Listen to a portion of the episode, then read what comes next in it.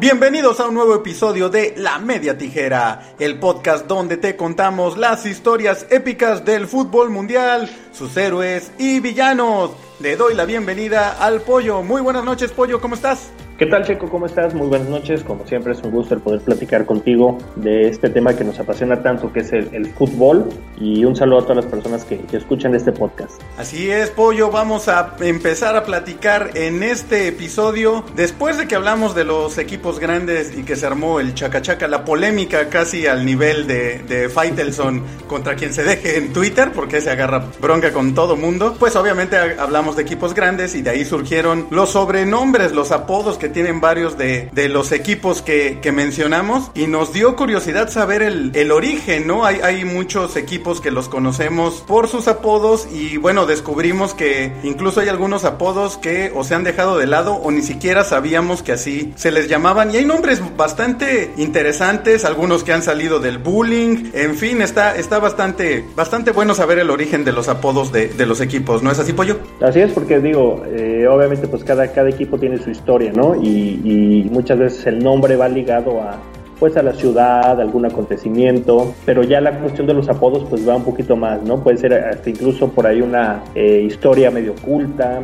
una leyenda urbana, un modo de burla, el famosísimo bullying de, nuestros días, ¿no? Entonces, así vamos a platicar un poquito, ¿no? Acerca de, algunos apodos de, equipos, eh, no solamente de México, sino de, todas partes del mundo. Y sobre todo, los, lo, lo que vamos a ver es que los equipos más viejos, los más históricos, son los que tienen el origen de su apodo más raro, más de leyenda urbana. ¿Y te parece si empezamos con el nombrado equipo del siglo XX, el que para muchos es el mejor equipo de la historia, el Real Madrid? Creo que, bueno, sin lugar a dudas, todo mundo ubica al Real Madrid como los merengues. Un apodo, pues la verdad que no tiene mucho chiste porque es simplemente pues, porque son blancos, el mismo color del dulce, el mismo color de los merengues. Pero me encontré algo que yo no sabía, que en alguna época, o no sé si en España le sigan diciendo así, también también se les conocía como los vikingos y al parecer este apodo surge en los años 60 cuando, bueno, el Real Madrid fue su época, una de sus varias épocas gloriosas que, que han tenido los blancos y dominaban Europa. Entonces, pues por ahí el, periódico inglés Times los comparaba con la invasión vikinga que hubo años atrás, siglos atrás en Europa y pues se decía que como ellos dominaban el viejo continente, pues eran los, los vikingos y también hay una vertiente por ahí que dice que en los 70 cuando empezaron a contratar jugadores del norte de Europa como Netzer, Breiner, Stellinke y Jensen, pues también les quedaba, ¿no? Como que en los 60 dominaban Europa como los vikingos y después empezaron a llegar todos estos hombres blancos y barbados y pues les quedó el apodo que creo que se ha ido perdiendo, ¿no? No, yo no ubico mucha gente que los que les diga los los vikingos, no sé si tú por ser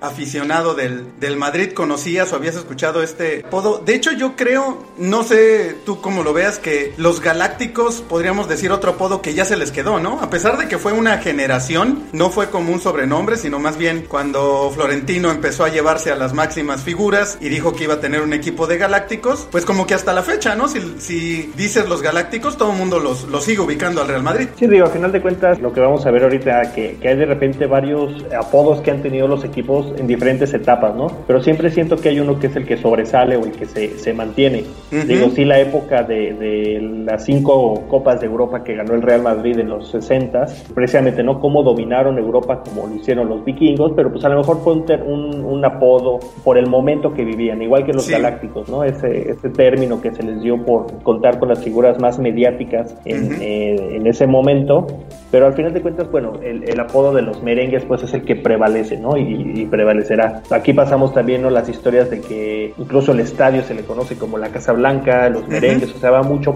por, la cuestión del color del, uniforme, ¿no? Pero sí. pero sí, digo, por, por etapas sí, sí se le puede, se le puede llamar o se le llamó de, alguna forma, pero pues realmente el, que queda y el que trasciende es el de, el de los merengues. Así es, así es, Pollo. ¿Y te parece si pasamos con su máximo rival, el Barcelona, y sus famosos apodos, que tiene un origen también, la verdad, este, bastante curioso. Tú tuviste la oportunidad, tú has estado en, el estadio del Barcelona y me comentabas comentabas que por ahí está la historia, ¿no? Cuéntanos un poquito. Sí, digo, el, eh, todo el mundo que le gusta el fútbol o que escucha los partidos del Barcelona, escucha el que le dicen los culés, ¿no? Pero realmente pues no hay eh, una explicación que se diera o, sea, o que se conozca tanto de por qué le dicen los culés. Realmente es una historia un poco curiosa, por allá de los 20 más o menos, cuando el Barcelona tenía un estadio muy chiquito, ahí en la, de ahorita sabemos la, monstruosidad que es el Camp Nou, ¿no? Pero tenían un, un estadio chiquito y lo curioso es que los aficionados se sentaban trabalho y parte de la, la grada daba hacia la calle y los aficionados que se sentaban en esa zona pues obviamente estaban ahí con, con el trasero al aire, ¿no? Entonces con el, con el culo, como dicen allá en, España, y de ahí se les, se les quedó como su, su apodo, realmente por esa, esa anécdota, ¿no? De, de los aficionados que, que, se sentaban ahí y que quedaban con el, con el culo al aire para, para ver el partido y era algo, algo simpático, ¿no? Realmente que, que se les, que trascendió y y así es como se le conoce al Fútbol Club Barcelona. Sí, la verdad bastante curioso. Es, supongo que la palabra es catalana, ¿no? Culé. O sea que si hiciéramos la traducción serían los culos del Barcelona, literal. O sea, pues, literal, sí. Qué, bueno que existe el catalán, porque, porque realmente eh, no se escucha mal culé, pero ya si sabes el origen, pues como que no es precisamente un sobrenombre que te gustaría llevar como equipo, ¿no? Eh, pasamos con otro equipo de España, el tercero en disputa en los últimos años, el que siempre está ahí peleándoles al Barcelona y al Real Madrid. El Atlético de Madrid, como platicabas hace rato, pues siempre hay un apodo que, se queda y el más conocido del Atlético, por supuesto, es el de los colchoneros, que tiene su origen en la semejanza de la tela de rayas rojas y blancas que antiguamente se utilizaba en España para cubrir los colchones, ¿no? Literal, así como es su playera. Con esas telas se cubría a los colchones y de ahí se les quedó los colchoneros, pero también descubrí que en los 70 les empezaron a decir los indios, una forma también como vamos a ver con varios equipos despectiva porque el Atlético de Madrid comenzó a contratar jugadores eh, sudamericanos como Ayala, Heredia, el Panadero Díaz y parte también de los que llegaron aunque un poquito después pues fue Hugo Sánchez, que Hugo Sánchez también, eh, la verdad es que yo sí me acuerdo de niño haber estado viendo algún partido de, ya no en el Atlético de Madrid, en el Real, pero se escuchó escuchaba claramente cómo le gritaban indio a Hugo Sánchez. Entonces, bueno, pues al parecer por una buena época al, Atlético de Madrid les, decían los indios. No sé, igual que el del Real de los Vikingos, yo creo que no trascendió porque no, yo no ubico que le sigan diciendo, nunca he escuchado que nadie le diga los indios al, al Atlético de Madrid. Y creo que en esta época de la corrección política, pues mucho menos, ¿no? Si ya vimos que en la NFL a los Pieles Rojas se les quitó el nombre precisamente por tener una alusión pues racista o despectiva, pues creo que en este caso también nadie le va a decir o le gustaría mantener el sobrenombre de los indios en el Atlético de Madrid. Así que nos quedamos con los colchoneros. Sí, realmente también uno de esos apodos que, que han trascendido diferentes etapas. Digo, pues hablar del, Atlético de Madrid es, es hablar de, de, los colchoneros, ¿no? y, bien comentas, ¿no? Por una cuestión de coincidencia, se podría decir, ¿no? De, de, la similitud de sus colores como, a, como estaban hechos los, los colchones de aquella época. Bueno, pues se le, se les quedó y, a final de cuentas pues es como, como ha trascendido ese, ese, eh, ese apodo para, para el Atlético, ¿no? Así es, así es. ¿Y con quién seguimos, Pollo? ¿Quién más tienes por ahí? Fíjate que hay una, digo, obviamente pues todos los equipos tienen su, su apodo, su historia, no digo, nos tardaríamos años en, en, hablar de todos, pero hay uno que a mí me llamó mucho la atención, sobre todo porque desconocía realmente el por qué se les dice así, pero es algo, hasta ya nos metemos en la cuestión lingüística, pero es al, al equipo de Valencia que se le conoce o los naranjeros o los Ches, el equipo Che. Muchas veces cuando ustedes ven un partido del Valencia dicen el, cuadro Che y, y, no, digo, los naranjeros data mucho por la cuestión de, la, de la naranja que se da en la zona de Valencia, típico de la zona, la naranja valenciana. Entonces, de ahí el, apodo de los, de los naranjeros, ¿no? Pero el, de los Ches también es, es algo que, que, se, que se escucha mucho y tiene mucho que ver, es, aquí va la cuestión de, de la lingüística, porque realmente es una medio expresión de la comunidad valenciana, como decir oye o tú, pero se escribe CE, como se, o sea, no, no con, la, con la H intermedia, ¿no? Mm. Entonces es como decir así como que tú, oye, etcétera. Y esta misma expresión se trasladó a Argentina con, con el término che, que es el que utilizan mucho allá en, Sudamérica. ¿De como también una expresión de, de referirte a alguien, ¿no? Entonces, pero ahí sí lo escriben con la H intermedia, entonces es una cuestión aquí medio histórica, lingüística, etcétera, etcétera. Digo, hay muchas teorías realmente de, cómo, pero es una de las, es, se parece como, como una, muletilla, como nosotros le conocemos aquí en México, para referirte a algo, y por eso es el cuadro Che, se le conoce como el cuadro Che, o los naranjeros también de, del Valencia. O, sea que el, famoso Che que, oímos de los argentinos también tiene que ver con este término. Se deriva, sí, eh, en, teoría se deriva de, de, ahí, entonces digo, ahí es una de esas teorías lingüísticas medio complicadas, pero este sí, al parecer viene, viene por, por esa muletilla de la comunidad valenciana de España hacia Argentina, entonces por eso se le conoce también como el, como el cuadro Che. Oye, está bastante interesante. Imagínate si algo así hubiera pasado acá en México, a Querétaro les dirían los, los CD, ¿no? Los CD de Querétaro. Pues es una muletilla en Querétaro, se dice mucho. ¿Tú no, metiendo con la gente de Querétaro? no, no. sigues eh, creando tu club de fans no, No, o sea, este, tú síguele, sí, está bien, es, está bien. Es una muletilla, es una muletilla que la, gente de Querétaro entiende. no lo estoy diciendo de forma despectiva. No, no, entiendes, entiendes, pero. Bueno, después hablamos. Te entiendo, este, Checo.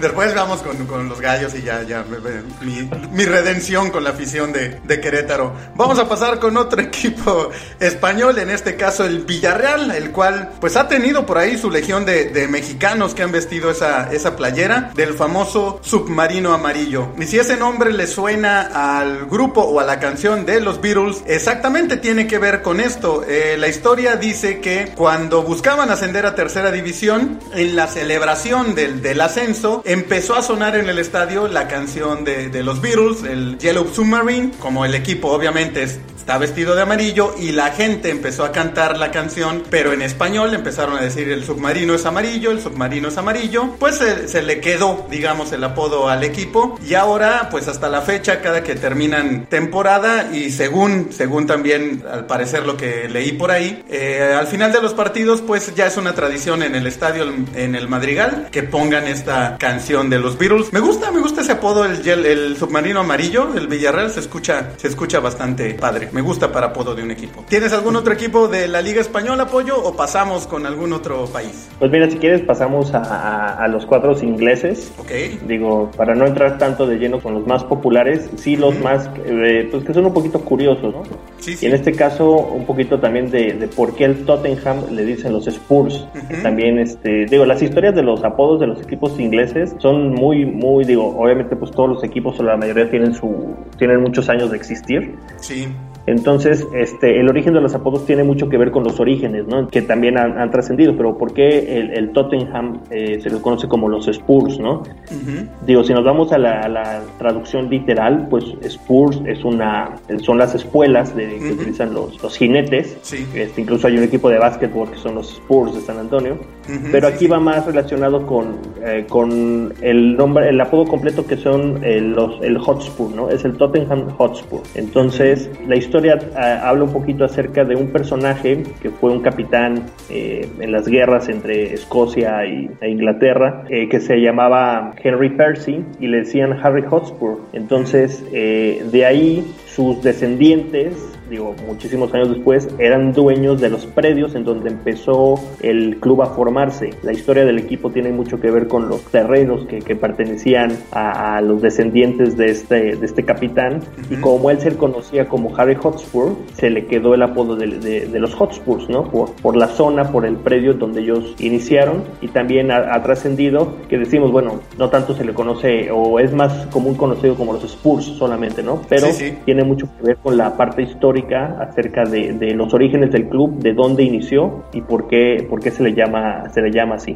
Ah, ahora entiendo, porque de hecho el, en el, el, escudito, que es un gallo sobre un balón, tiene una escuelita. Ajá. Y... Sí, no, y de hecho el, apodo del gallo, porque así le decían también a Henry Percy, era, o sea, tiene mucho que ver en relación a, a, todo la historia de este personaje y a él se le conocía como el gallo, entonces también eh, por eso utilizaron el, logo del, que utilizan en su escudo, el, gallo con la espuela, ¿no? Oh, bastante interesante. Sí, yo la verdad siempre me había preguntado eso y, pensaba que quizá era un gallo de pelea porque pues le veía, los gallos de pelea les ponen navajita, entonces como que, pero Inglaterra no, no, es... no creo que, no creo que en Londres se ve mucho en las peleas de gallo. ¿eh? Exactamente, eso era lo que yo decía, no, no creo que vaya por ahí, pero bueno, ahora sé, ahora sé de dónde viene el gallito y de dónde son también las espuelas, los famosos Tottenham Hotspur. Y pasamos con otro equipo de la Premier, el más grande, como ya lo vimos, de la Premier League, o uno de los dos grandes de, Inglaterra, el Manchester United, que son conocidos como los Diablos Rojos o los Red Devils. Y curiosamente este apodo no era eh, original del, del equipo, este apodo era de un equipo de rugby. Los equipos ingleses de rugby empezaron a hacer giras en, en Europa, en especial este equipo se fue a Francia, porque bueno, recordemos que también el rugby nació en, en Inglaterra y lo trataron de popularizar. Y en una gira que este equipo hace allá por, por Francia, los periódicos, al ser un equipo pues tan imponente, que tenía tipos enormes y que bueno, el deporte los impresionaba a los franceses, en un periódico francés le pusieron al equipo para referirse a, ellos como los Diablos Rojos. Eso fue más o menos en 1930 y el equipo era, era de Manchester. Entonces, bueno, cuando regresaron a Manchester, pues todo mundo los ubicaba como los Diablos Rojos. Y sería años después cuando Sir Matt Bossy eh, era el entrenador del Manchester United que dijo, bueno, y si ahora nos quedamos con el apodo y pues lo introdujo, se, lo adueñaron, se lo apropiaron y finalmente en 1970 ya este apodo, este sobrenombre de los Diablos Rojos pasaría a formar parte del escudo. En el año 1970 fue cuando le pusieron el diablito al escudo del Manchester United. Previo a eso había un barquito que se mantiene en el escudo, pero no había diablito, fue a partir de 1970 y bueno, hasta la fecha pues ya los conocemos como los Red Devils al Manchester United. Sí, digo, también este, estos apodos, ¿no? Que, que han trascendido las épocas, ¿no?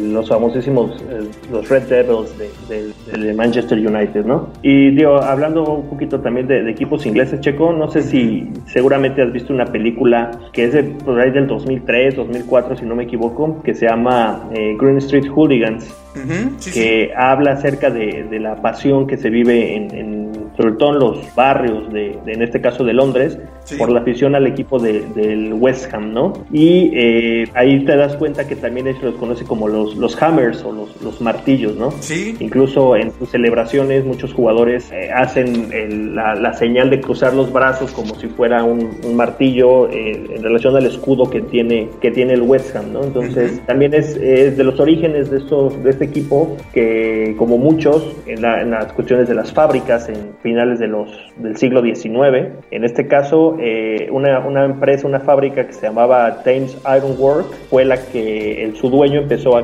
creer la, la, opción de tener un, de, un equipo de fútbol, después eh, lo, lo, lo, consiguió, después cambió el nombre a West Ham y de ahí se le quedó el apodo de los, de los Irons o de los Hammers, ¿no? por la relación de, de la fábrica de, de hierro que tenía en sus orígenes este equipo, ¿no? Entonces, sí, te, incluso no sé si has visto que muchas celebraciones de este equipo es hacer la, la señal de los brazos cruzados sí, sí. en relación al escudo, como si fueran los, los hammers. Entonces, y en esta película es, habla mucho de eso, ¿no? De, de, la pasión que sienten los aficionados por, su, por sus equipos y, y de ahí a mí me quedó también un poquito la, la, inquietud de por qué le decían los, los hammers, ¿no? Pero es en relación a, a los orígenes industriales de, de, este equipo. Sí, sí, incluso recuerdo a un, un jugador que, que dejó huella, que fue leyenda de ese equipo, Javier Hernández, que hacía esa celebración cuando metía goles, ya ves que tuvo una... una un histórico. un histórico de los, de, los, de, los Hammers, sin lugar a dudas, Javier Hernández. Pues algo similar le pasó al Arsenal, ¿no? Los, los famosos Gunners, que también eh, tienen este nombre, artilleros, podríamos traducirlo al español, porque el equipo fue fundado por trabajadores escoceses de una fábrica de, de armamento, ¿no? Por eso incluso en el escudo vemos que hay un, un cañoncito, que el escudo ya ha sufrido algunas modificaciones, pero así como, como comentabas de los Hammers, también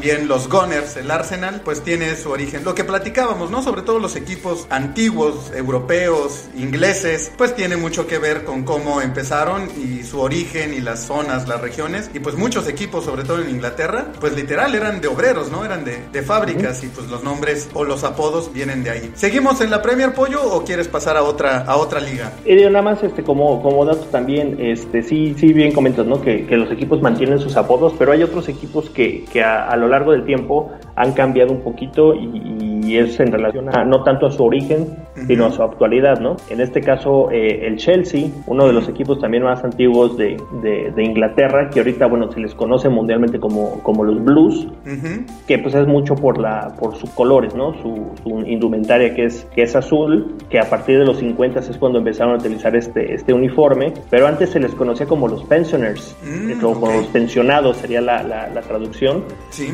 porque justamente había un, hospital de, veteranos de, las guerras, que eran los, pensionados, y fue como el equipo empezó a tener ese apodo porque eh, se les conocía como los Chelsea Pensioners, ¿no? Entonces, incluso su escudo era totalmente diferente al actual en relación a que tenía escrita la palabra, pero ya a partir de los 50, como decimos, empezaron a utilizar su indumentaria actual, que es la azul, y, cambiaron a los blues, ¿no? Pero es realmente un apodo nuevo eh, en relación a todos los apodos de, los equipos que tienen sus orígenes desde el siglo, siglo XIX. Fíjate que no se oye mal, me gustan los, los pensioners, Chelsea pensioners, eh, se oye bien, se oye bien. Digo, ya que ves la traducción y, y pues no sé, dices que cambiaron el escudo, no sé, igual y antes tenía una camisa una ahí o, un bastoncito, ¿no? Entonces no, no hubiera sido tan, tan intimidante, pero se oye bien los pensioners de, los Chelsea. Tú, eres bienvenido en Querétaro y, en, Chelsea, ¿eh?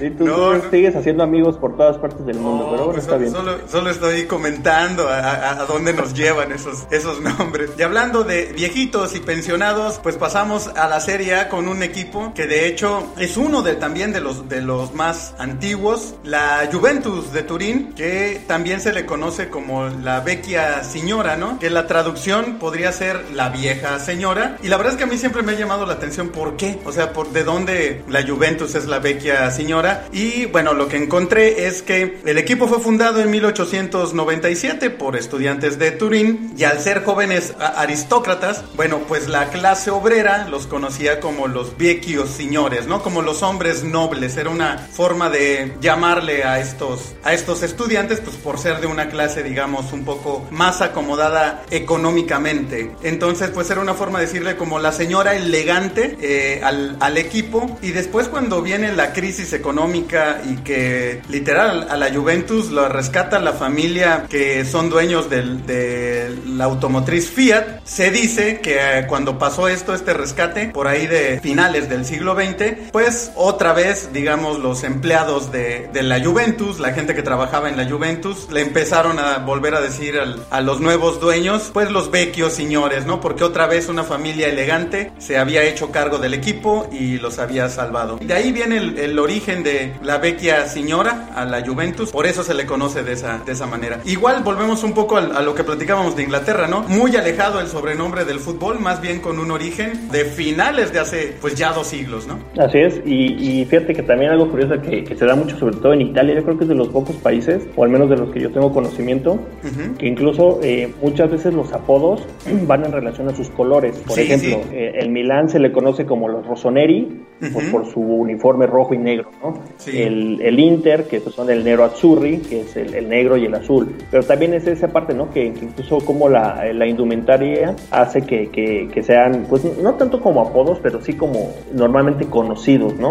El, eh, incluso el, la Juventus también se le conoce como los Bianconeris, por el blanco y el negro entonces va, va mucho también por la cuestión de, los colores. Si bien no son apodos oficiales, se podría decir, pero es una forma en que se les conoce a, los equipos. Y creo que sobre todo en, Italia, ¿no? Eh, la viola, que es la, morada de la Juventus, digo, además de que se, escucha padre, ¿no? O sí, sí. pero pues sí va mucho en relación a, los colores de los uniformes. Y como apodo, bueno, también está el, equipo de, la Loba, eh, que es, se le conoce al, al, equipo de Roma, de la capital italiana, que ahí va más por la, por la cuestión histórica, ¿no? De la fundación de la propia ciudad, de que, bueno, se, se habla de que una loba este, amamantó a los hermanos Rómulo y Remo, que después de ahí fue la fundación de la ciudad etcétera, etcétera, y por eso se le conoce como, como la loba, ¿no? Incluso el, logotipo tiene pues a, a, una loba en, su escudo, pero también es una parte histórica, ¿no? Entonces, yo sí siento como que en Italia es de los de los países en donde se les conoce más por otras, por otros rasgos que por otra, una historia propia, ¿no? Sí, sí, así es, como que no tiene tanto que ver con el, con el fútbol, los apodos, sino pues con el origen tanto de las ciudades como de repente de la fundación del equipo o, los primeros dueños, ¿no? Pues vamos a pasar ahora, Pollo, con uno de los países o de las ligas que tiene algunos de los apodos más llamativos, más, eh, no sé cómo decirles, espectaculares, recordando a, a los periodistas que de repente se burlan de que en México tenemos un zoológico y que prácticamente todos los equipos tienen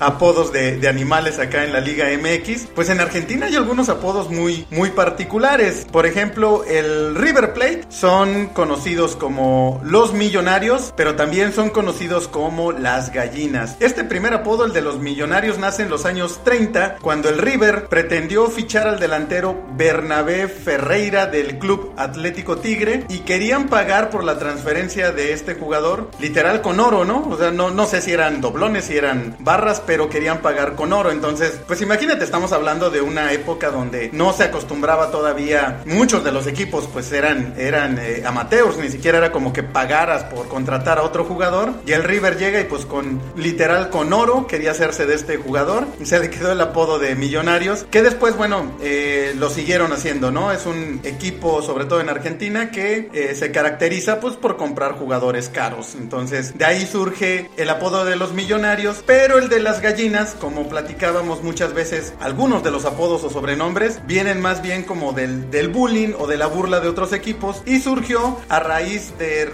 sus rivales, el Boca Juniors, ya que en 1966 perdieron la final de la Copa Libertadores frente al Peñarol y fueron a lanzarles gallinas al estadio, ¿no? En señal de, burla y bueno, pues digamos que se les quedó, se les quedó también el apodo de las gallinas, aunque pues es más, más despectivo. Aunque yo, por ejemplo, recuerdo por ahí haber visto playeras donde el mismo River de repente usa la figura de la, de la gallina, ¿no? Como que pues llega un momento, como lo vamos a ver con otros equipos, en que como que lo adquieres y le das la vuelta, pero se le conoce más como millonarios que como gallinas. Claro, si le preguntas a alguien de boca, te va a decir que son las gallinas, ¿no? Sí, sí, que son las gallinas, ¿no? Exacto, es aquí la parte de la, de la, del cómo el rival te puede tratar de humillar o querer humillar y ya lo veremos un poquito más adelante, ¿no? Que puede ser hasta benéfico para, para tu equipo, ¿no? Pero en este caso sí, eh, digo, sí es más común que, que, los aficionados de River crean que son los millonarios o que son las gallinas, ¿no? Realmente es como que muy, es más, más despectivo que como vamos a ver en este caso pasó exactamente el mismo efecto con el cuadro de Boca, ¿no? Que también, bueno, se les conoce como los Ceneices, que es como que su apodo oficial. Sí. Y el no tan oficial o el que no les gusta tanto es el de Bosteros. Entonces, este, que también tiene un poquito de una historia con, con River, ¿no? Pero bueno, ¿por qué se les dice Ceneices? Digo, básicamente porque el equipo fue fundado por habitantes de, que venían de Italia, de, sobre todo de la ciudad de Génova, de la zona de Génova. Y en, en esa zona, eh, el idioma o uno de los dialectos que se, que se manejaba en, ese, en, ese, en esa zona como genovés, en, que sería como en español, en, ese, en esa zona se le conoce como Ceneishi. Entonces, de ahí viene el origen de los Ceneices, que fue fundado por gente que venía de, de, de Génova, ¿no? Entonces, por ahí es el, el, el, el oficial y el apodo de los bosteros, que es la parte despectiva, porque eh, realmente lo que es la bosta, o sea, el término bosta es excremento, ¿no? Es un excremento de caballo, de gallina, en general de, ganado, es como se le conoce a, este excremento, ¿no? Como, como la bosta. Y los de River les empezaron a decir así porque el, el estadio se ubica cerca de un, de un riachuelo, parte de que es del, del, Río de la Plata, que de repente en algunas épocas estaba lleno de este tipo de residuos, ¿no? Entonces por ahí eh, había un mal olor, había cierta putrefacción incluso, y por ahí les empezaron a decir los bosteros como parte despectiva, ¿no? De que prácticamente pues olían a, a excremento o era un equipo de a base de excremento, sí es la parte despectiva, ¿no? Entonces volvemos aquí, aquí las rivalidades que van generando que, que de uno a otro pues haya ciertos pues no apodos, pero sí ciertas formas de que se les conozcan a los equipos y que han trascendido, ¿no? Tanto River con los Millonarios y las Gallinas, como Boca, los Xeneises y los Bosteros. Así es, así es. Yo de hecho no, no sabía que, que tanto Gallinas como Bosteros era en forma despectiva, ¿no? Porque como dices, trasciende, o sea, tú lo escuchas, lo lees en la prensa, lo escuchas en los partidos y pues para ti pues supones que es un apodo normal, ¿no? Sí. No, y, es importante saberlo porque digo, uno no sabe, ¿no? Realmente, imagínate, vas al, al, al, estado de la bombonera y te haces, que, te haces querer ver muy, muy, muy cool, muy de primer mundo, te llevas una playera que diga yo soy bostero, no, pues, no, no sales vivo, ¿no? Entonces, de, bueno, tú que tienes un poquito ahí de, de malas, este, ¿cómo se, de mala fama en ciertos lugares, pues yo creo que, que, a ti te quedaría de, perfecto que llegaras tú al estadio de River gritando arriba a las gallinas o a la bombonera gritando yo soy bostero, ¿no? Entonces, digo, por eso hay, que, hay que saber, por eso estamos informando a la gente también, bueno, que sepan que, que hay algunos que son en forma despectiva y que es más por la cuestión de, del rival, ¿no? No, y mira que si en algún lugar yo tendría respeto por las aficiones, es en Argentina, en cualquier estado de Argentina, ¿no? Ah, o sea, la afición de Querétaro no te, no te intimida, ok, está bien. No, sí, también, los CDs de Querétaro, sí, sí, cómo no, también. tú síguele, tú síguele. No, un saludo a la resistencia, ya, a la resistencia del Azul, abrazos, abrazos. Vamos a seguir en, en, en Argentina, y bueno, así como el señor Pablo Carroza decía que acá en México, que lo gallo, la gallina, lo pollito y no sé qué. Bueno, pues en Argentina. Un saludo a Pablo, que, es seguidor nuestro, por cierto. Sí, Pablo Carroza, ahí seguimos con su movimiento, el anti-youtubismo. Ahí somos, somos parte del anti-youtubismo. En Argentina hay un equipo tradicional, los estudiantes de La Plata, y pues el apodo, pues mira, nada que pedirle a los pollitos, la gallina y no sé qué tanto decía, porque se les conoce como los pincharratas. Un, un apodo, pues la verdad es que también su origen nada que ver con el fútbol y bastante curioso y llamativo y tiene que ver, se habla de dos vertientes. La primera, a una facultad de medicina de la zona de La Plata, donde los estudiantes hacían experimentos precisamente con, con ratas, ¿no? Entonces, bueno, pues a los estudiantes les decían los ratas y la otra versión hace referencia a que un, un hincha, un, fan del estudiantes, eh, trabajaba con su hermano como limpiabotas en un mercado y a veces había muchas, muchas ratas en el mercado y se ponían a perseguirlas y a matarlas con un que allá se le conoce como con un pinche y pues al ser seguidores, al ser hinchas de, este equipo, pues les empezaron a decir los, los pincharratas, ¿no? Porque pues sus, hinchas a eso se, dedicaban, a andar ahí cazando ratones con tenedores, ¿no? Eso nada tiene que ver con el nivel del fútbol argentino, ni con el que el equipo sea bueno o malo, pero la verdad es que es un apodo pues bastante curioso, dejémoslo en curioso, ¿no? Curioso y original, ¿no? Porque realmente no, estoy completamente seguro que no hay otro equipo en el mundo que le digan los los pincharratas, ¿no? Pero sí, también es de, esos, de esas historias, ¿no? Que, que se van quedando también como leyendas urbanas, lo decíamos al principio, ¿no? Que realmente no se sabe cuál es el, el, origen y, y, las historias pues que se van creciendo o formando a partir de, de, esto, ¿no? Pero pues sí, es algo, pues decíamos, ¿no? Yo creo que no, no hay otro equipo en, en el mundo, no creo que al Mazembe de, de Congo le digan los, los pincharratas de, de, de, Congo, de Walalali, pero sí, sí está, hasta se escucha padre realmente sí, no se oye mal, ¿eh? Porque aparte es el cuadro pincharrata, o sea, se escucha, sí, se escucha como... Sí, sí intimida, o sea, si vas a salir a jugar contra los pincharratas, pues sí como que dices, ay, en la madre, ¿no? O sea, no, no, sí, sí se oye más fuerte que los monarcas, Moreria, por ejemplo. Exacto, o que los colibríes que estuvieron aquí en Xochitepec, entonces... Sí, sí, entonces, pues no, no se oye, no se oye nada mal, simplemente es un apodo muy curioso. Y tienes otra historia de dos apodos también bastante curiosos de Argentina, ¿no? ¿Es así, Pollo? Sí, así es, este, hablando de los dos equipos más importantes de, la provincia de Rosario, que es el Newells y, lo, Rosario Central. ¿Por qué se le conoce como el, equipo de la lepra, el, equipo de Newells, y a los canallas el equipo de Rosario, ¿no? Y tiene que ver, es, digo, a lo mismo, no hay como que un dato exacto de en qué momento, pero pues hay una leyenda urbana que, eh, que en una ocasión había un grupo de damas de una beneficencia de, un hospital que querían hacer precisamente un partido de fútbol eh, para reunir unir fondos para los enfermos de lepra, ¿no? que fue una de las enfermedades que, azotó a varios países, sobre todo de, Sudamérica.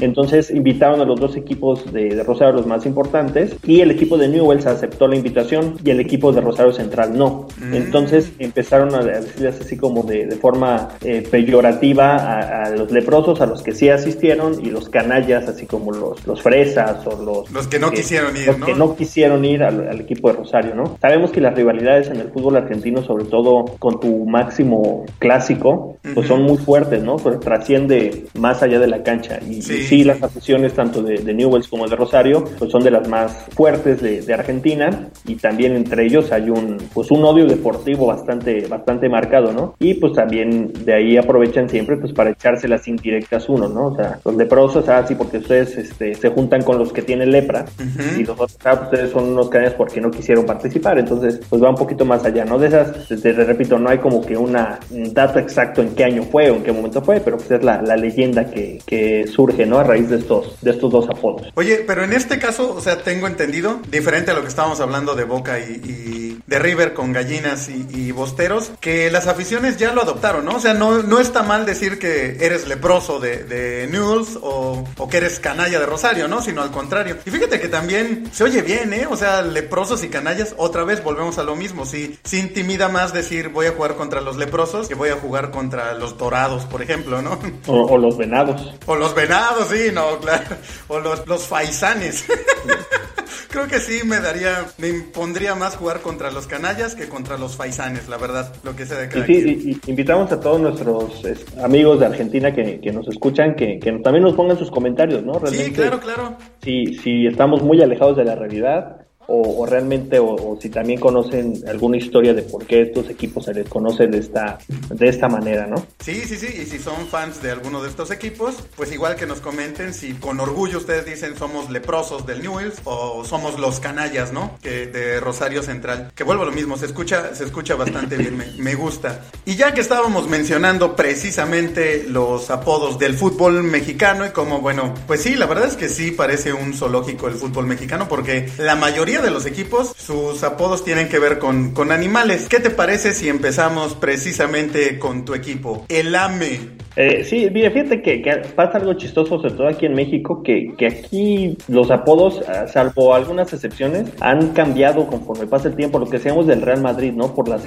las etapas que se vivían, eh, es como se le conocía al equipo, hasta que de alguna forma, pues es como, como más se le conoce, ¿no? En el caso del América, bueno, sabemos que, que ahorita o, mundialmente son conocidas como, como las águilas, ¿no? Bueno, no sé si, si, si todos en el mundo sepan que, que, que son las águilas del América, pero bueno, el equipo del América, que es conocido como las Águilas, ha tenido apodos desde los Cremas, los Canarios, eh, los Millonarios o los Millonetas, bien, por, por las etapas, ¿no? Digo, Cremas por el color del uniforme que, que tenían, algo que, como comentábamos un poquito de lo que pasa en, en Italia, los Canarios fue igual por el color después un poquito más, más amarillo, más eh, no tan, tan crema, los Millonetas cuando vino la, la fuerte inversión de Azcárraga y Grupo Televisa para el equipo, hasta que a principios de los 80, uno de los presidentes Díaz Barroso eh, quiso como que cambiarle toda la, la, imagen al equipo, hacer como que el, apodo definitivo, incluso cambiar el uniforme, y es como surge el equipo de el, apodo de las Águilas del América, ¿no? Entonces, eh, realmente pues, se puede decir que es un apodo nuevo, o sea, estamos hablando que tendrá cerca de treinta y tantos años que se le conoce al, al, América como, como, las Águilas, pero pues es la, la, lo que se ha adaptado y como realmente la afición lo conoce, ¿no? Como, como las Águilas, o más bien las poderosas águilas. Ay, por favor. Pero sí, a, diferencia de lo que veíamos de otros clubes, y mira que el América tiene mucha historia, es un club de, de, muchos años. Tiene, es un apodo, por así decirlo, institucional. O sea, lo pusieron. Pues más que nada por marketing, ¿no? Por Ajá, exacto, exacto. Sí, como que, digamos, la, la, directiva aprovechó, pues que son dueños de Televisa y un momento, una etapa donde tenían un poder, una influencia brutal sobre la población y pues lo que pusieras lo ibas a reforzar y se iba a quedar, ¿no? Entonces, pues decidieron el apodo de, de las águilas. Yo creo que quizá también para dejar atrás uno que medio ahí de repente repente por el color, como dices, les llegaron a decir los canarios también. Los canarios, ajá, sí, exacto, lo que decíamos, ¿no? Después de los cremas fueron los canarios, así como que no intimida, no. digo, volvemos a lo mismo, ¿no? La, no intimida lo mismo un, águila que un, que un canario, que un crema, entonces... O, que, un, este o que, un, que, un, leproso, un canalla. Sí, entonces, pues si fuera así como los pincha canarios, dirías, ah, está... está, fuerte, ¿no? Pero, pero realmente pues es como, como se le conoce, ¿no? A, las águilas de la América. Que, que, realmente si te pones a pensar, pues sirvió. O sea, el, ese plan de mercadotecnia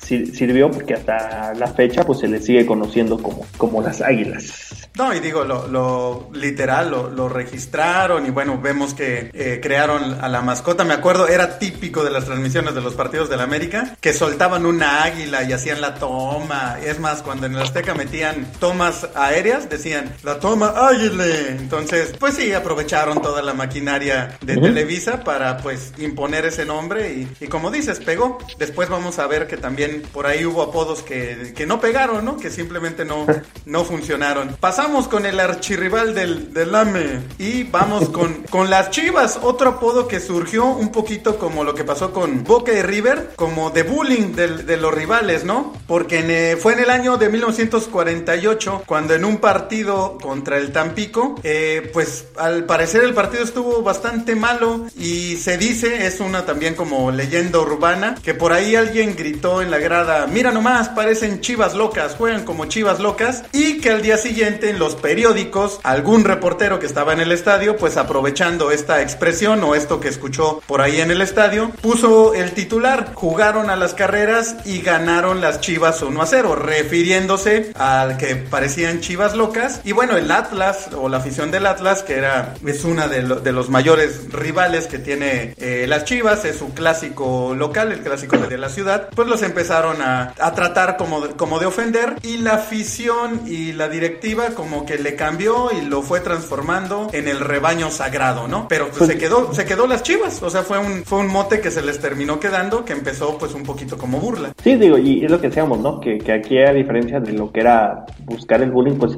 como dices, lo adaptaron bien, o sea, realmente pues fue una, una imagen que pues que les gustó, no sé, el apodo y, y, se les quedó y, y, más que verlo como una forma de burla, pues es como es conocido el equipo de Guadalajara, ¿no? Sí. Realmente cuando tú ves un, un partido no, no juega el América contra el Guadalajara, ¿no? Es América contra Chivas. Sí, sí. Entonces es este algo que, que, se quedó. Y digo, también le han querido cambiar, ¿no? Que si el rebaño sagrado, las super chivas por aquella época de que sea el término regional mexicano de los galácticos de, del Real Madrid, que es lo que buscó hacer la promotora con, con las super chivas, ¿no? De, de jalar de varios equipos del fútbol mexicano a las figuras o los más importantes en ese momento y, llevarlos a, a, las chivas. Y era el, el, el, la super chivas, ¿no? O el chiverío también. Entonces, creo que se, se, les conoce por, por varias formas, pero bueno, sí se adaptó esa, esa identidad de, Chivas y, y, pues se quedó y, es como es conocido el equipo, ¿no? A diferencia del América, que es más conocido como el Club América, que las Chivas, que es más conocido que como el Club Deportivo Guadalajara, ¿no? Entonces, ahí es de los apodos que han trascendido, que se han quedado para la, la posteridad. Sí, sí, sí. Y bueno, ¿cómo contestó Chivas? Pues bueno, la afición de Chivas también le quiso hacer bullying al, al Atlas y por algún tiempo el Atlas fue conocido como las Margaritas, eh, que también fue un apodo que le pusieron los aficionados de las Chivas a modo de burla, pues básicamente por, un poco por los colores que tiene el Atlas y pues digo, este apodo como que no le encantaba a, la afición y al equipo del Atlas y resulta, o eso cuenta la leyenda, que un aficionado, un fan de Atlas que le decían el zorro banderas, fue con la directiva y le dijo, oigan, ¿y si le ponemos los zorros? Y a la directiva le gustó y dijo, ah, se oye bien, vamos a decirle los zorros, ¿no? Y digámoslo, e, e, el Atlas como que no tiene tan marcado eso de los zorros, o sea, sí, si escuchas el zorros del Atlas, pues sabes, sabes que se refieren a, ellos, pero no es un apodo que haya trascendido tanto como las Chivas, que es prácticamente ya el primer nombre, o el mismo América, ¿no? Pero sí, sí entiendes, sí, sí escuchas los zorros, sí lo, sí lo identificas con, con el Atlas, pero no, no le ganó al nombre, ¿no? El apodo, pues ahí está nada más. Pero está bueno eso, ¿no? Imagínate así que tú hubieras llegado con, con Emilio Azcárraga, el papá, y le hubieras dicho, ¿y si le ponemos los pollos y que se llaman los pollos de la América? Pues, eh, si le pegó al zorro banderas, ¿por qué a ti no? no, fíjate que, que, comentas del Atlas también, que han sido conocidos como, como los el equipo de la academia, por la forma en que llegaron a jugar también, que, este, que era un equipo muy ordenado, que era como en una academia militar. este, el, los rojinegros también por, por el uniforme, ¿no? Volvemos a lo mismo de, de Italia. El equipo de los rojinegros del Atlas también, que es, que es conocido, ¿no? Pero sí, digo, los, las margaritas, el equipo El Paradero, o sea, varios apodos que, que han tenido nuestro equipo, sobre todo en, Jalisco, eh, que son de los más, más antiguos, ¿no? Así es, Pollo. Y no sé si tengas algún otro equipo mexicano o si no, me gustaría pasar para redimirme con la afición y con el equipo de Querétaro, que platicáramos un poco del origen.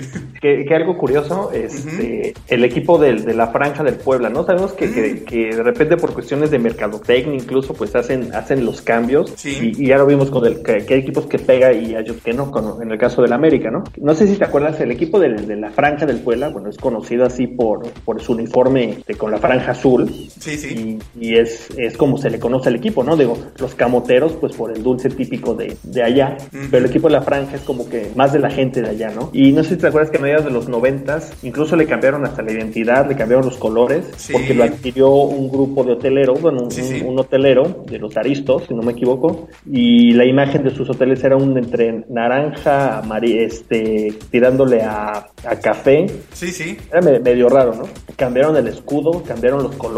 El equipo salía con un, una franja de esos mismos colores entre naranja y café, medio rara se veía. Y le empezaron a llevar los, los ejecutivos. Sí, claro, sí, sí. Ejecutivos del Puebla, ¿no? Decías, bueno, para empezar, pues no, pues no, no sé, no, no pega. O sea, de, de, primera instancia, pues no pega. O sea, los, obviamente la afición del Puebla fue la primera que protestó por ese cambio tan drástico. Sí. Y ya después, cuando lo vendieron, pues volvieron al, al, al tradicional color azul y blanco, ¿no? Pero era un equipo rarísimo por, por el apodo, por los colores y por los jugadores que tenía, porque realmente no, no era un equipo tan competitivo. Por ahí estaba, ¿te acuerdas? Un español, Carlos Muñoz. Sí, claro. fue campeón de goleo, pero sí era su, su, su, identidad que la, que la quisieron cambiar y regresaron a lo que conocemos ahora como el, cuadro de la franja, ¿no? De esos apodos que no, que no pegan. Digo, si nos vamos a la historia hay muchísimos apodos que han pasado y que no, no pegan en, en el gusto de la gente, sobre todo, ¿no? Sí, y justo, justo de eso quería también platicar. Otro apodo que yo siempre he, tenido la duda si fue leyenda urbana o sí. Y ahorita investigando para este episodio, por lo que veo, sí. A Querétaro en los cuando los Vázquez Mellado se hicieron dueños de, aquel equipo que era solo Querétaro, creo que ni era FC, era Querétaro como tal, o Club Querétaro. Eh, le trataron de poner, duró cuatro años este, este equipo antes de descender. Y en los últimos años que, que estuvo en la primera división, por ahí sonaba los perros salvajes. Pero, o sea, yo, yo, yo vivía en esa época en Querétaro y sí recuerdo que lo mencionaban. No parece, parece.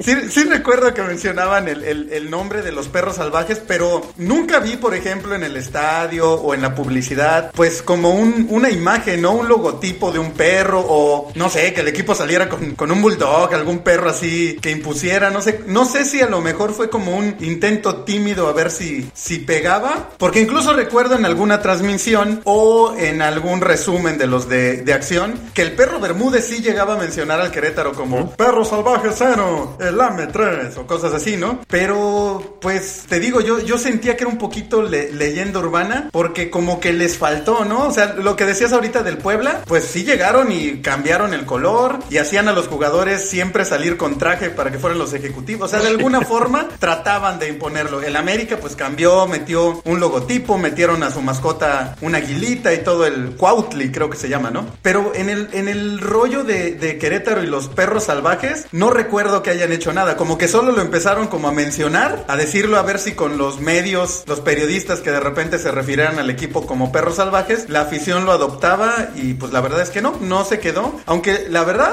a mí me gusta cómo suena. No sé si para el Querétaro, porque Gallos Blancos sí es un, un hombre muy tradicional, ¿no? Pero perros salvajes, se oye, se oye chido, se oye bien. Digo, es que si, si nos vamos a las cuestiones históricas, sabemos que el fútbol en Querétaro pues es una historia de amor y odio, ¿no? O sea, de, de, desencuentros amorosos muy, muy fuertes. Sí. De inestabilidad sería la palabra. Sí, sobre que ha habido De, los, de los equipos que han, que han jugado aquí en la ciudad. Y precisamente, si no me equivoco, este equipo que descendió en la, que habrá sido la 93-94. Ajá. Pues no, nunca fueron, ese equipo nunca fueron los, los gallos blancos, ¿no? no Era el equipo de Querétaro. Exacto, sí. Eran los mismos colores que tienen hoy en día, el, negro y el, y el azul, pero no, no eran conocidos como los gallos blancos. No. Y sí, ese equipo que descendió se le conocía como los perros salvajes, como bien dices. Y yo creo que hay, hay muy poca afición realmente que se acuerda o que sepa por qué, por qué le decían así o, o, que le decían así. si no me equivoco, era la época del entrenador era Manuel Cerda Canela, o sea, sí, sí, sí. Este, fue el equipo que, que descendió y después este, desapareció, pero aquí en Querétaro hemos tenido infinidad de equipos, tanto en primera como en segunda división, desde las Cobras de Querétaro, uh de Querétaro, que era la, la, filial, se podría decir, de, de la América. Estaban en segunda división aquí, hasta que el equipo que, que, fue comprado por La Piedad, que bueno, que compraron a La Piedad por ahí del 2002, llegó al equipo de, a la ciudad con ya con el apodo de los Gallos Blancos de Querétaro, ¿no? Y que se, ha, se ha mantenido, pero por ahí también hubo una época, este, ¿te acuerdas con aquel personaje Amado Yáñez que, que compró el equipo, que cambió incluso el, el, no, no el logo, sino los colores, un color al logo que le metió un color naranja? Sí, horrible. también que fue por cuestiones de su empresa, digo, no sé, ¿no? Pero sí, este, sí esas historias, ¿no? De, de que muy pocas personas, ¿se acuerdan? El otro día estaba platicando con un amigo que es muy, muy aficionado de, del equipo de Querétaro. Obviamente, pues él es mucho más joven que yo, pero no sabía que eran los, los perros salvajes, ¿no? sí, sí, no. Y lo mismo que dices, ¿no? Buscando videos aparecen en las en los resúmenes de acción eso que comentas, ¿no? Sí. El, el equipo de los perros salvajes de Querétaro. Sí, sí, sí lo mencionaban, pero te digo, la verdad es que incluso eso, buscando fotos o algo, jamás como que no se aventaron el paquete de decir, va y creamos una mascota y le ponemos el, el nombre y algo como que para que pegue, como que lo trataron de meter ahí por medio de, de los medios de comunicación, pero pues no, no pegó. Y lo que platicábamos probablemente no se quedó porque el nombre de Gallos Blancos es muy tradicional y ha sobrevivido al tiempo y lo que dices, ¿no? En Querétaro ha habido diferentes equipos, diferentes franquicias. El Atlante fue por ahí local alguna época en Querétaro. Lo, lo que comentabas, las Cobras, hasta aquel Bodrio que de repente era el Tampico Madero y a media temporada. El TM Gallos Blancos. Y se convirtió en TM Gallos Blancos, ¿no? Entonces Gallos Blancos, así, así como el equipo literal ha tenido una resistencia, literalmente hablando a, lo largo del tiempo, este nombre ha, ha sobrevivido y surgió en 1954, cuando el entonces técnico del equipo, ahí te va nada más el, apodo, ¿no? Felipe La Marrana Castañeda, quién sabe por qué, ha de haber sido una broma, ¿cómo se dice?, interna, porque en una foto del equipo, él consiguió 11 gallos blancos para que los jugadores posaran con cada uno con un gallo blanco. Y el dueño del equipo, que era Ezequiel Rivera, pues como en venganza, como, ah, tú conseguiste 11 gallos, pues yo consigo una marrana. Y existe esa foto, encontré esa foto donde están los jugadores de gallos, todos con su gallito, y hay una marrana en la foto del equipo. Entonces te digo, como que fue el origen, ha de haber sido ahí una borrachera y se han de haber estado bulleando. No, que vas a ver que van a salir con sus gallos. Ah, pues yo te mando una marrana. Y literal hay una foto de, de gallos blancos donde están todos los jugadores cargando un gallito y hay una marrana ahí acostada también con, con el equipo. Si no me equivoco, todavía están en el estadio municipal, ahora llamado Estadio Olímpico de, Querétaro, que la verdad les quedó muy, muy, muy padre y qué bueno que están retomando ese, ese inmueble. Pero ese es el, el origen, ¿no? Otro, como platicábamos, pues ahí medio leyenda urbana, quizá era una broma, quizá nunca tuvieron la intención de que el equipo se le conociera como Gallos Blancos, pero bueno, pues la broma trascendió y se terminó quedando y terminó pues venciendo todos esos cambios, esa inestabilidad que ha habido en el fútbol de Querétaro y pues actualmente creo que incluso sí, es aquí el, el apodo es más fuerte que el nombre, ¿no? Todo el mundo dice los Gallos Blancos de Querétaro, todo el mundo ubica a los, a los Gallos Blancos y me gustaría también platicar, Pollo, rápidamente de otro equipo de, de Querétaro que no era apodo, pero la verdad es que el nombre a mí sí, no sé, me gusta, son de esas historias que duraron muy poco, pero que siguen ahí, trascendieron. Y bueno, de hecho, ahorita hablabas del uniforme del Querétaro de los noventas, de estos perros salvajes que era pues como el Inter de Milán, ¿no? Azul con, con negro. Y el origen viene de los atletas campesinos, los atletas campesinos eran quien originalmente utilizaban este uniforme de rayas azules con negro. Y la verdad es que ese, ese nombre también está, no sé, me gusta mucho, atletas campesinos, es, es una combinación ahí, no sé, como muy, como socialista, como muy setentera, como muy 4T, muy chaira, no sé, me, me, gusta que en Querétaro exista ese pequeño antecedente de, de los atletas campesinos, porque por desgracia fue un equipo que duró poco y al cual se le metió mucho el pie por tratar de poner publicidad. O sea, lo castigaron por querer poner publicidad en la playera y ahora todos los equipos están tapizados de publicidad, ¿no? Y que el logotipo fuera un tractorcito. No sé, ese, ese es uno de esos equipos románticos que, que quieres, ¿no? Que ni te tocó ver, pero le tienes así como amor como a los toros Nesa, ¿no? Los atletas campesinos, que bueno, ahí está en el actual uniforme de Querétaro, pues reflejado algo de su historia. Sí, así como, como bien comentas, ¿no? Y, y sí, ese equipo de atletas campesinos que fue de los orígenes, ¿no? Del fútbol en primera división en, en, la ciudad, que a la fecha, bueno, se ha mantenido con diferentes eh, franquicias que se han comprado, pero bueno, el equipo se mantiene y, y, es como bien dices, ¿no? El equipo es más conocido como los Gallos Blancos que, que como Querétaro, ¿no? O sea, si te dicen juega Querétaro contra Guadalajara, así como que pues no lo ves tan atractivo como un Chivas Gallos, ¿no? Entonces, Ajá, sí, sí. Este, sí, sí es de esos este, apodos que trascienden, ¿no? Y sí, pero a final de cuentas, pues analizando, pues, la mayoría, como comentas, ¿no? La, la, parte de los de la fauna del fútbol mexicano, pues es, es, es larguísima y no solamente equipos que, que, actualmente existen, ¿no? Sino ya decíamos de los desaparecidos, eh, la Jaiba del Tampico, eh, los colibríes de Cuernavaca, los toros del Celaya, o sea, se va mucho por la parte de, de, los, de los animales, algunos sí un poquito más con, con referencia a la ciudad, como el caso de León, pues obviamente sí, sí. Pues, ¿cómo le vas a decir al equipo de León? Pues León la fiera, ¿no? Los panzas verdes. Los panzas verdes.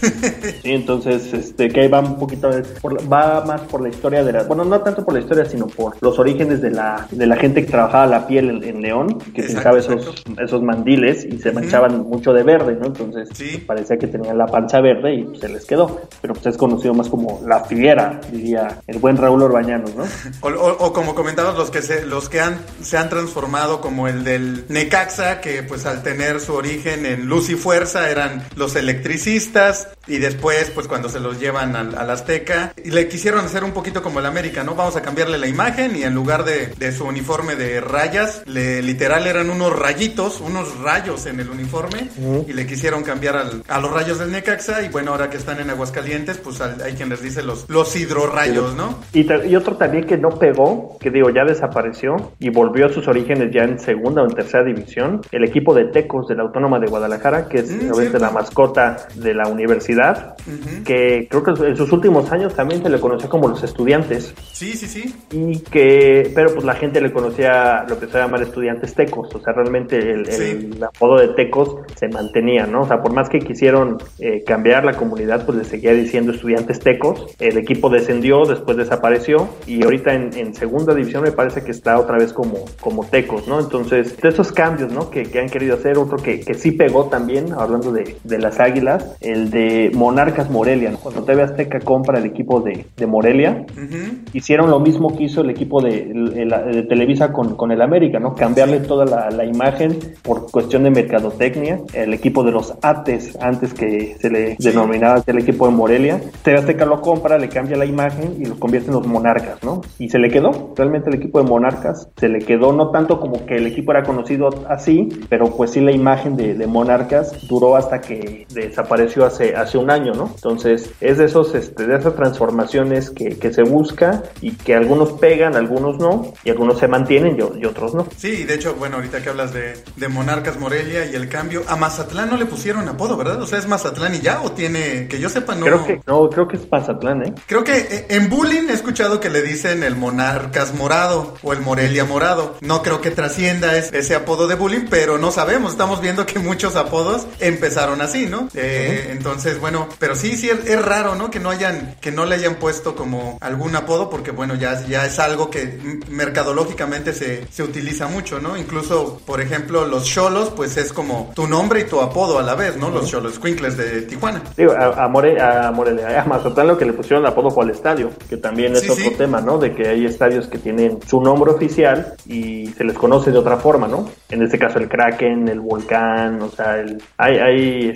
estadios que, que, también tienen su, su historia, ¿no? Así es, así es, Pollo. Bueno, pues estuvo bastante interesante este recorrido por algunos de los apodos de equipos importantes del, del fútbol mundial, sus orígenes y como vemos, pues muchos ni teníamos idea o de apodos que existieron o por qué se les dice así y como vemos, pues muchas veces los, los orígenes de, de estos sobrenombres, de estos apodos, pues ni tienen que ver con el fútbol, muchas veces son leyendas urbanas y otras veces pues eh, podría decirse que es buscando ridiculizar al, al equipo y se terminan quedando y las aficiones y los mismos equipos lo terminan adoptando y lo portan ahora con orgullo, ¿no? Así es, Checo. Pues muchas gracias, Pollo. No sé si quieras agregar algo más. Para mí es un, un placer platicar contigo y sobre todo que eso, ¿no? Que las personas que escuchan este podcast nos dejen sus comentarios acerca de, de eh, alguna historia de, en relación a, la, a, a los apodos. Si por ahí dimos algún dato no tan certero, pues que nos digan realmente como, como es, ¿no? Y, y, y, muchísimas gracias. Sí, sí, sí, muchas gracias a ti, Pollo. Y así como lo comenta el buen Pollo, a todos los que escucharon el programa, si tienen alguna historia interesante, divertida sobre el origen del apodo de su equipo favorito, el equipo de su ciudad, o si nosotros no dimos el dato exacto y ustedes lo conocen, por favor compártanlo a través de nuestras redes sociales. Recuerden que nos encuentran en Facebook e Instagram como La Media Tijera. En Twitter nos encuentran como arroba tijera hay algunas plataformas de podcast que también permiten dejar comentarios. Recuerden que nos pueden escuchar en Podimo, en Spotify, Spreaker, en Apple Podcast, Google Podcast, eh, Amazon Music, iHeartRadio y prácticamente en cualquier plataforma de podcast. Así que sigamos, sigamos la conversación. Cuéntenos sus historias, coméntenos qué les pareció este tema y de qué más les gustaría que hablemos en próximos episodios de La Media Tijera. La Media Tijera es un podcast hecho por todos y para todos. Nos escuchamos en la próxima.